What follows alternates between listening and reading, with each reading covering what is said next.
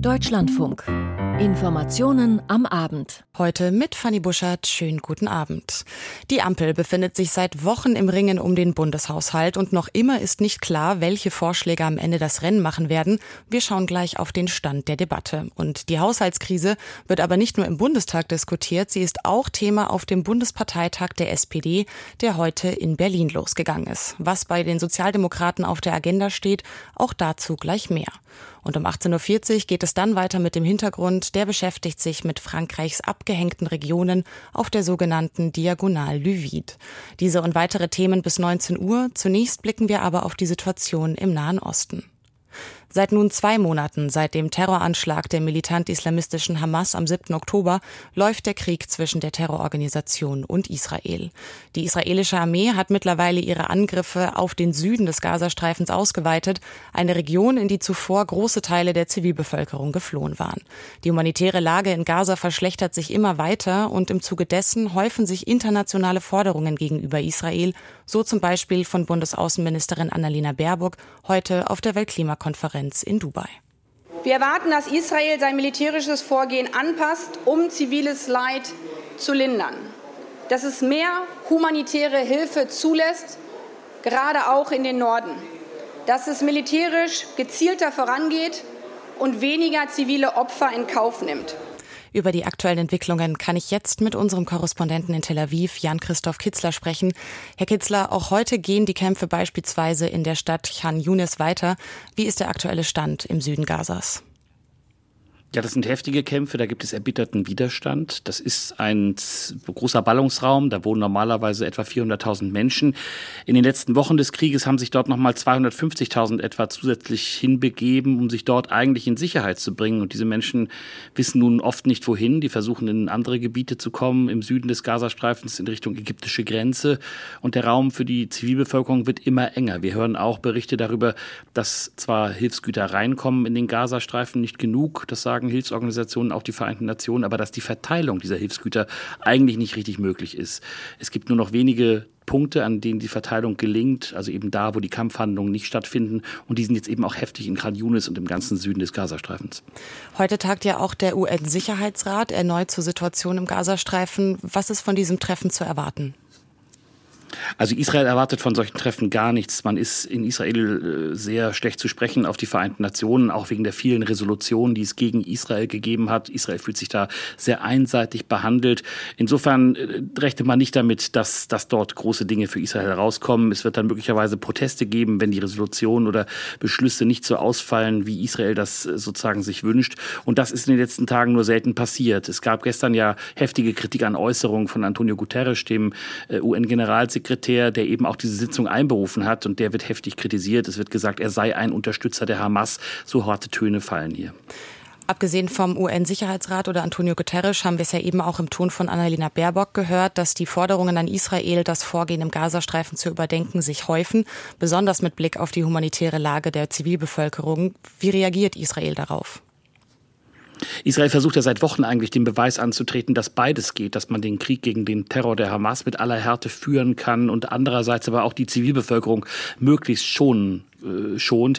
Dieses Bild bekommt immer mehr Risse, das muss man so sagen, angesichts von 16.000 wahrscheinlich Toten, darunter zwei Drittel Frauen und äh, Minderjährige, angesichts von vielen Menschen, die unter den Trümmern immer noch vermisst werden, angesichts von auch Seuchen und Krankheiten, die sich ausbreiten und großer flächendeckender Zerstörung. Da hat auch heute ein Sprecher der Weltgesundheitsorganisation in Genf gesagt, es gehe da nicht mehr um Selbstverteidigung, das betrifft die gesamte Bevölkerung des Gazastreifens.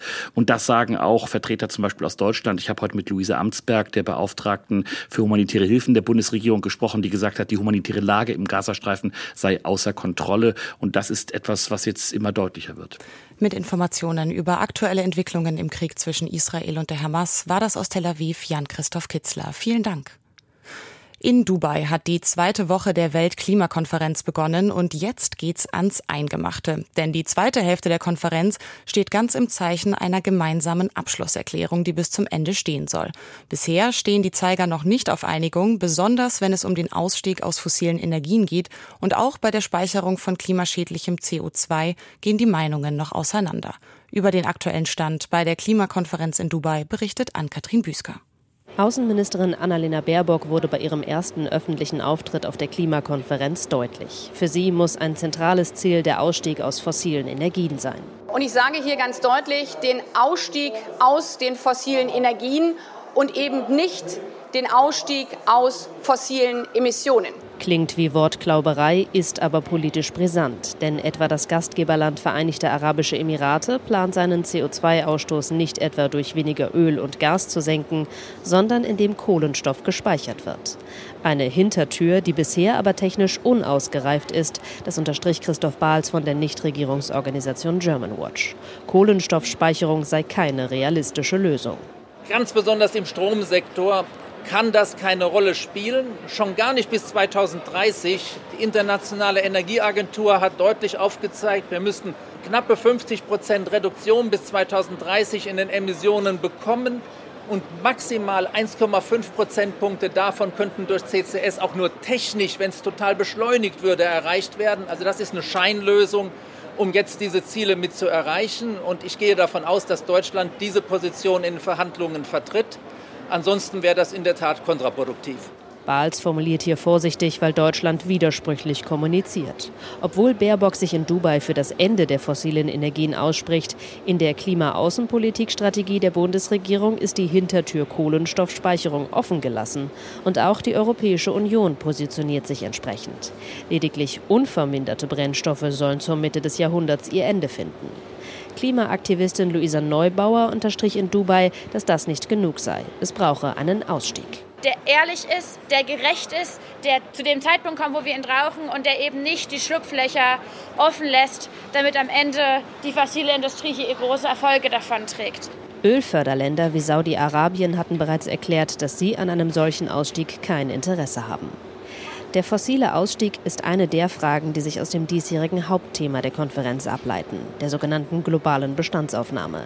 Die zeigt, seit dem Pariser Klimaschutzabkommen 2015 ist zu wenig passiert, um die Erderwärmung auf 1,5 Grad zu begrenzen. Daraus muss die Weltgemeinschaft nun Konsequenzen ziehen. Für EU-Klimakommissar Wopke Höckstra ergibt sich daraus, bis 2025 müssen die Emissionen ihren Höhepunkt erreichen, dann bis 2030 um 43 Prozent gesenkt werden.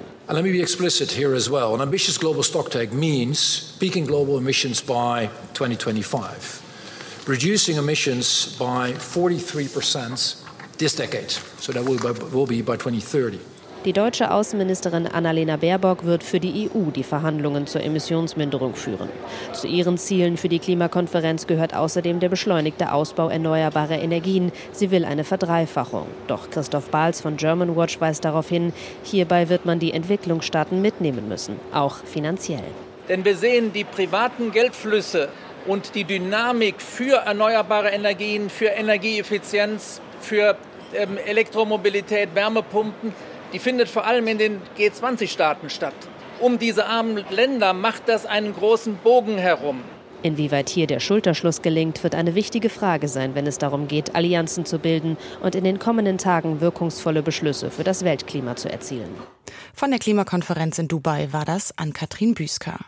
Die Ampel steckt in der Krise und damit auch die einzelnen Regierungsparteien. Die SPD hat jetzt drei Tage Zeit, um sich detailliert mit dem Status quo der Partei auseinanderzusetzen, denn heute hat der SPD-Bundesparteitag in Berlin begonnen.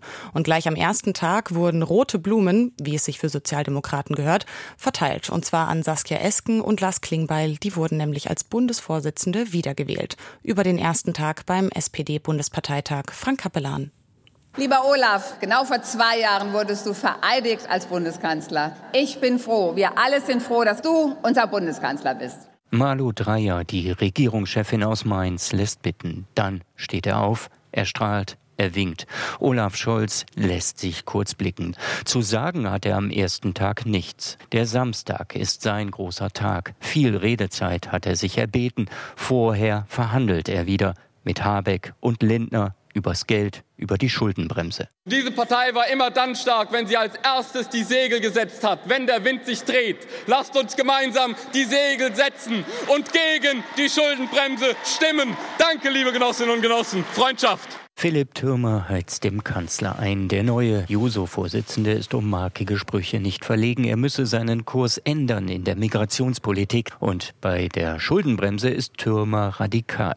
Was hier aber beschlossen wird, ist keine Abschaffung, sondern eine Reform. Saskia Esken, die Co-Chefin, gibt die Richtung vor. Für Investitionen muss Geld da sein. Dafür darf die Schuldenbremse keine Zukunftsbremse sein, Genossinnen und Genossen. Ihr müsst jetzt entscheiden, ob ihr mich ansagt oder ob ich einfach anfangen soll mit der Rede. Ich bin mir gerade sehr unsicher. Lars Klingbeil will nicht einfach drauf losreden, aber er hat viel zu sagen. Der Vorsitzende hält eine kämpferische Rede. Eine Kanzlerpartei mit 14 Prozent in den Umfragen das hat es noch nicht gegeben.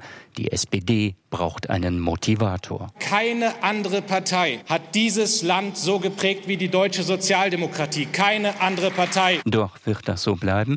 Klingbeil hat die Hoffnung noch nicht aufgegeben, dass sich Scholz gegen Lindner durchsetzen wird, dass über eine Ukraine-Notlage auch 2024 Schulden aufgenommen werden dürfen. Ich will nicht, dass wir in Deutschland in eine Situation kommen, wo wir entscheiden müssen zwischen der Unterstützung der Ukraine, zwischen der Frage, ob wir soziale Absicherung für die Bürgerinnen und Bürger hier im Land gewährleisten und ob wir weiter Klimainvestitionen ermöglichen. Nein, liebe Genossinnen und Genossen, alles drei muss möglich sein. Ob der Kanzler den Delegierten etwas bieten wird, bleibt unklar bis zuletzt. Doch dieser Parteitag nimmt natürlich schon die nächste Bundestagswahl in den Blick. Für mehr Verteilungsgerechtigkeit wollen die Genossen sorgen. 95 Prozent der Steuerzahler entlasten, aber die Superreichen zur Kasse bitten, um Geld zu generieren für die Transformation, den Kampf gegen den Klimawandel. Hände weg vom Sozialstaat. Das zweite Credo.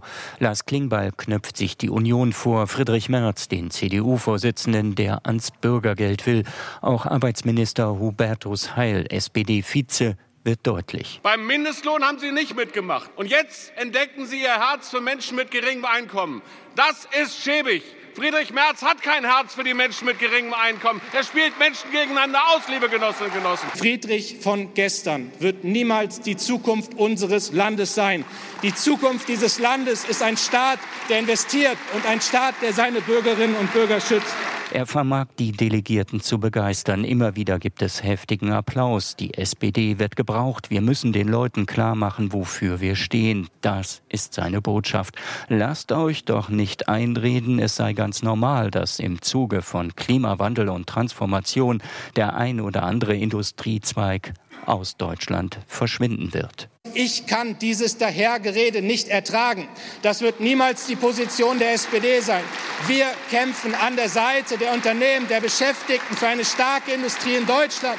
Wir kämpfen um jeden Industriearbeitsplatz, liebe Genossinnen und Genossen. Das ist unsere Aufgabe und unsere Haltung in diesem Land. Am Ende erhebt sich der Saal. Er hat den Ton getroffen. Er hält bei seiner Wiederwahl zum SPD-Vorsitzenden 85 Prozent der Stimmen. Co-Chefin Saskia Esken verbessert sich auf 82 Prozent.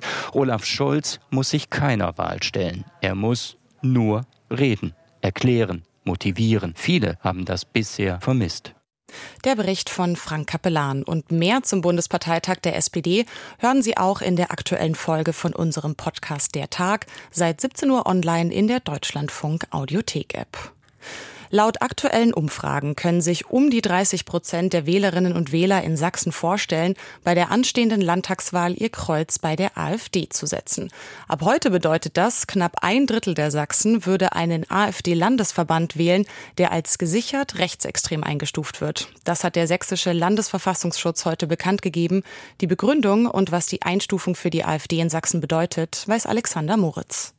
Die sächsische AfD ist gesichert rechtsextrem. Diese Einstufung begründet der sächsische Verfassungsschutz mit zahlreichen Aussagen von führenden Politikern der Landespartei.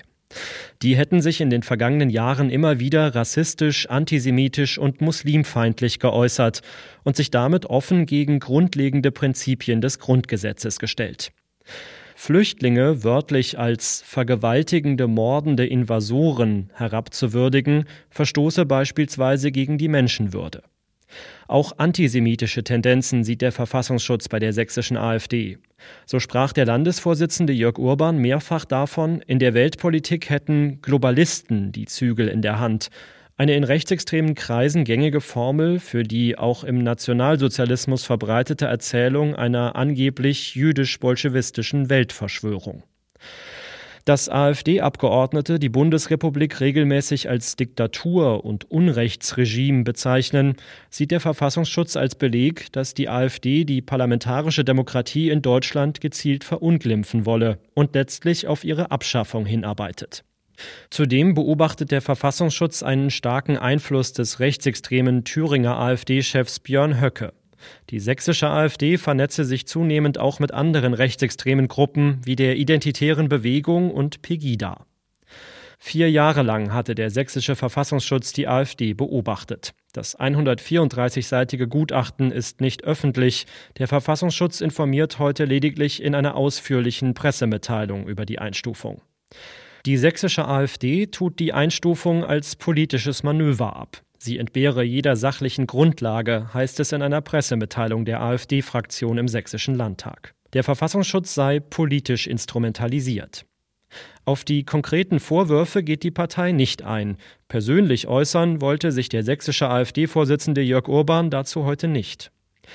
Die sächsische CDU bleibt ebenfalls schmallippig. Der CDU-Landesvorsitzende und Ministerpräsident Michael Kretschmer hatte eine Zusammenarbeit mit der AfD wiederholt ausgeschlossen. Mehr gebe es dazu heute nicht zu sagen. SPD, Grüne und Linke begrüßen das Vorgehen des Verfassungsschutzes, auch wenn es überfällig sei, so die linken Landtagsabgeordnete Kerstin Köditz. Sie fordert, die Landesregierung solle ein Verbot der AfD beantragen. Doch danach sieht es derzeit nicht aus. Der innenpolitische Sprecher der Grünen, Valentin Lippmann, sieht in der Analyse des Verfassungsschutzes eine Warnung an alle demokratischen Parteien. Wer in dieser Situation weiter darüber nachdenkt, mit der AfD zusammenzuarbeiten und auch nur mit ihr in irgendeiner Weise über Anträge oder Gesetzentwürfe diskutieren zu wollen, der macht sich zum Steigbügelhalter von Verfassungsfeinden. Die sächsische Regierung müsse nun stärker gegen AfD-Mitglieder im öffentlichen Dienst vorgehen, etwa bei der Polizei. Ich glaube, dass sich eine neue Lage ergeben hat und erwarte, dass man jetzt dafür sorgt, dass keine Verfassungsfeinde weiter im Staatsdienst beschäftigt sind. Konkrete Folgen hat die Einstufung der sächsischen AfD zunächst aber nicht. So erhält die AfD-Fraktion weiterhin jährlich über drei Millionen Euro für ihre Arbeit als größte Oppositionsfraktion im sächsischen Landtag. In Umfragen für die Landtagswahl im Herbst lag die Partei zuletzt bei über 30 Prozent. Neben Thüringen und Sachsen-Anhalt ist die AfD Sachsen der dritte Landesverband, der vom Verfassungsschutz als erwiesen rechtsextrem eingestuft wird. Die Bundes-AfD gilt als Verdachtsfall. Aus Sachsen Informationen von Alexander Moritz. Der Endspurt läuft. Noch bis 22 Uhr dauert der Warnstreik der Lokführergewerkschaft GDL, doch auch danach wird sich der Streik vermutlich noch im Bahnverkehr bemerkbar machen. Denn alle, die aufgrund des Streiks ihre geplante Zugreise nicht antreten konnten, dürfen das am Wochenende nachholen. Bedeutet, die Bahn rechnet mit einem hohen Andrang. Kurz vor Ende des Streiks Claudia van Laak mit einer Bilanz. Aus Sicht der Lokführergewerkschaft war der heutige Warnstreik ein voller Erfolg. Etwa 80 Prozent der Züge sind ausgefallen. GDL-Chef Klaus Weselski. Nun, ich bin sehr zufrieden. Der Eisenbahnverkehr ist stark beeinträchtigt. Das ist das Ziel. Nicht zufrieden ist die Deutsche Bahn. Das Unternehmen hatte den Arbeitskampf bereits vor Beginn als egoistisch und unverhältnismäßig gebrandmarkt.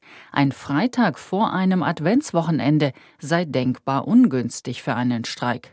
Bahnsprecher Achim Staus. Wir können jetzt schon die Bilanz ziehen, dass wir im Fernverkehr etwa 20 Prozent der Züge haben fahren können, so wie wir das auch im Notfahrplan dargestellt haben. Das heißt, die Kunden konnten ja auch sehen, welche Züge fahren und welche nicht. Und da sehr viele Fahrgäste auch ihre Reise verschoben haben, wofür wir sehr, sehr dankbar sind, kam es auch im Wesentlichen nicht zu Überfüllungen von Zügen. Doch viele Bahnkundinnen und Kunden waren genervt, mussten ihre Reisepläne ändern. Entweder sie stiegen aufs Auto um, die Verleiher meldeten Spitzenumsätze oder sie blieben zu Hause. Vielen fehlte das Verständnis für den Streik. Nee, habe ich nicht so viel Verständnis. Tatsächlich habe ich kein Auto und versuche die Umwelt zu schonen und dann finde ich schon ziemlich scheiße, wenn dann man noch nicht mal mehr irgendwie mit der Bahn fahren kann. Nicht wirklich, weil die ein gutes Angebot auf dem Tisch hatten. Doch Gewerkschaftschef Weselski beharrt auf Verhandlungen über eine 35-Stunden-Woche bei vollem Lohnausgleich für die Schichtdienstler.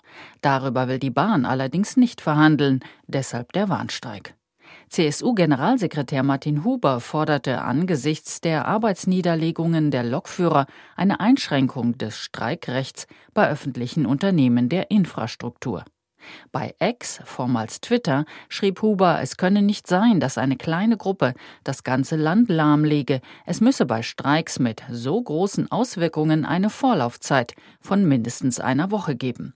GDL-Chef Klaus Wieselski dagegen sagt, die Bahn hatte genug Zeit, um sich auf den Streik einzustellen. Ich habe nicht kurzfristig zum Streik aufgerufen. Wir haben am Mittwoch 18 Uhr informiert, dass am Donnerstag 22 Uhr der Personenverkehr nicht mehr fährt. Erstens. Zweitens. Die Menschen sind überfordert, weil sie das ganze Jahr über die Eisenbahn nicht mehr als zuverlässiges Verkehrsmittel wahrnehmen. Um 22 Uhr soll der Streik beendet sein. Dann geht es langsam wieder los mit dem Bahnverkehr. Fernzüge, S-Bahnen und Nahverkehrszüge setzen sich dann wieder in Bewegung. Es wird allerdings dauern, bis die Bahn ihren Fahrplan wieder einhalten kann, denn Lokführer, Begleitpersonal und auch viele Züge sind nicht dort, wo sie sein sollen. Dazu kommt der Wechsel zum Winterfahrplan am Sonntag. Dafür sind zusätzliche Vorbereitungen nötig. Bahnsprecher Achim Staus. Das ist ein echter Kraftakt. Wir haben jetzt die Nacht noch Zeit, die Züge auch so zu sortieren, dass sie morgen alle an der richtigen Stelle stehen. Wir haben auch Erfahrung daran, darin und deswegen bin ich, gehe ich davon aus, dass wir doch am Samstag im Regionalverkehr und auch im Fernverkehr ein nahezu vollständiges Angebot wieder fahren können. Eine Erleichterung für geplagte Bahnkundinnen und Kunden gibt es. Ihre bereits geplanten Reisen rund um Weihnachten können stattfinden. Die Lokführer streiken in diesem Jahr nicht mehr. Gewerkschaftschef Klaus Weselski droht allerdings schon mit einem dauerhaften Arbeitskampf im nächsten Jahr. Es ist für dieses Jahr der letzte Arbeitskampf und wir werden am 19. Dezember die Urabstimmung auszählen und dann werden wir bis zum 7. Januar keine Arbeitskämpfe durchführen, aber anschließend wird es länger und heftiger sein. Wann wird der Haushalt 2024 beschlossen? Das ist die erste Frage, die aufkommt, wenn man das Schlagwort Haushaltsverhandlungen googelt. Aber nicht nur im Internet wird nach einer Antwort auf die Frage nach dem Wann gesucht. Auch die Ampel ist weiter händeringend auf der Suche nach einer Einigung. Viele Fragen sind dafür aber noch offen. Wie geht's mit der Schuldenbremse weiter? Wo soll Geld eingespart werden? Und nicht nur das. Die Union wirft jetzt sogar die Frage auf, ob man es nicht mal mit einer Vertrauensfrage von Bundeskanzler Olaf Scholz probieren sollte. Der wird jetzt erstmal auf dem Bundesparteitag der SPD erwartet, mit großen Hoffnungen. Wo die Haushaltsverhandlungen stehen, weiß Volker Fintermer. Die Genossen haben sich das für ihren dreitägigen Parteitag sicherlich anders vorgestellt. Aber den ersehnten Befreiungsschlag beim Haushalt für das kommende Jahr, den gibt es noch nicht. Dafür hätten wir jetzt vorm Parteitag Ergebnisse gebraucht. Ich setze darauf, dass jetzt äh, politisch das Ganze noch geklärt wird, so dass dann im Januar quasi nur der Haken dran gemacht werden muss, dann auch in den parlamentarischen Beratungen. Aber das ist noch eine Strecke, die wir zu gehen haben und das ist schon eine der größten innenpolitischen Herausforderungen, die diese Regierung in den zwei Jahren jetzt auch zu meistern hat. Sagt der SPD-Co-Vorsitzende Lars Klingbeil am Morgen im Berliner Inforadio. Die SPD-Fraktionsspitze hält einen Bundestagsbeschluss für den Haushalt in diesem Jahr für nicht mehr möglich. Das hatte die parlamentarische Geschäftsführerin Katja Mast gestern der Fraktion mitgeteilt. Aber wenigstens eine politische Einigung zwischen den Koalitionspartnern soll nach Möglichkeit noch vor Weihnachten erreicht werden. Weitere Gespräche finden heute im Laufe des Tages statt, und bei der SPD ist es ein offener Wunsch, dass Olaf Scholz morgen mit einer Lösung vor das Parteitagspublikum treten kann. SPD und Grüne lassen aber nicht nach mit ihrer Forderung, dass man auch grundsätzlich über die Schuldenbremse werde reden müssen, die zumindest die FDP nicht in Frage stellen möchte. So erklärte Katharina Dröge, die Co-Fraktionsvorsitzende der Grünen am Morgen im Deutschlandfunk. Wir als Grüne werben grundsätzlich dafür, und dafür bräuchten wir aber auch die Opposition, dass wir mit Blick auf andere Aufgaben im Bundeshaushalt Zukunftsinvestitionen zu einer Modernisierung der Schuldenbremse kämen und da Klarheit in der Schuldenbremse zu schaffen. Das wäre aus unserer Sicht der richtige Weg. Aber ganz unabhängig davon, dass die FDP da bislang keine Bereitschaft zeigt, dürfte auch die Union als größte Oppositionspartei derzeit nicht für solch einen Schritt zu gewinnen sein. Denn die Christdemokraten stellen gerade offensiv die Regierungsfähigkeit von Olaf Scholz und der Ampelkoalition in Frage. Ich glaube, es wäre besser, dass der Bundeskanzler die Vertrauensfrage stellt im Deutschen Bundestag. Und wenn er die gewinnt, dann müssen die einen Plan machen für die nächsten zwei Jahre. Wenn er die verliert, muss der Bürger entscheiden, die Bürgerinnen und Bürger müssen entscheiden per Neuwahl. Ich glaube, wir brauchen jetzt mal Ehrlichkeit und Klarheit. Zwei Jahre so weitermachen kann sich dieses Land nicht leisten. So CDU-Generalsekretär Carsten Linnemann im ZDF. Die Union sieht ihre Forderung durch die schlechten Umfragewerte für die Ampelkoalition bestätigt. Allein die haben auch eine andere Funktion und binden die drei Koalitionspartner noch stärker aneinander. Stimmen zur Selbstauflösung gibt es da bis auf das Rumoren an der Basis der FDP noch keine, und Christian Lindner gibt sich als Finanzminister und FDP-Chef noch recht gelassen. Wir haben immer seitens des Finanzministeriums dargelegt, dass wir alles möglich machen, aber es muss eben politische Einigungen geben. Jetzt ist allerdings auch keine Krise, wenn wir erst im nächsten Jahr zu einem Haushaltsgesetz kommen. Der Staat ist vollkommen handlungsfähig. Es wird keine Behörde schließen.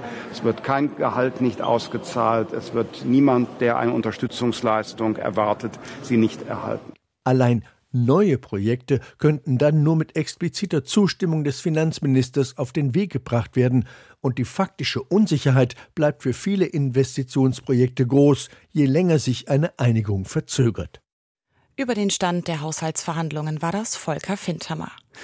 Unser Kampf gegen das skrupellose Geschäft der Schleuser ist erfolgreich. So selbstbewusst äußert sich Bundesinnenministerin Nancy Faeser in der Rheinischen Post.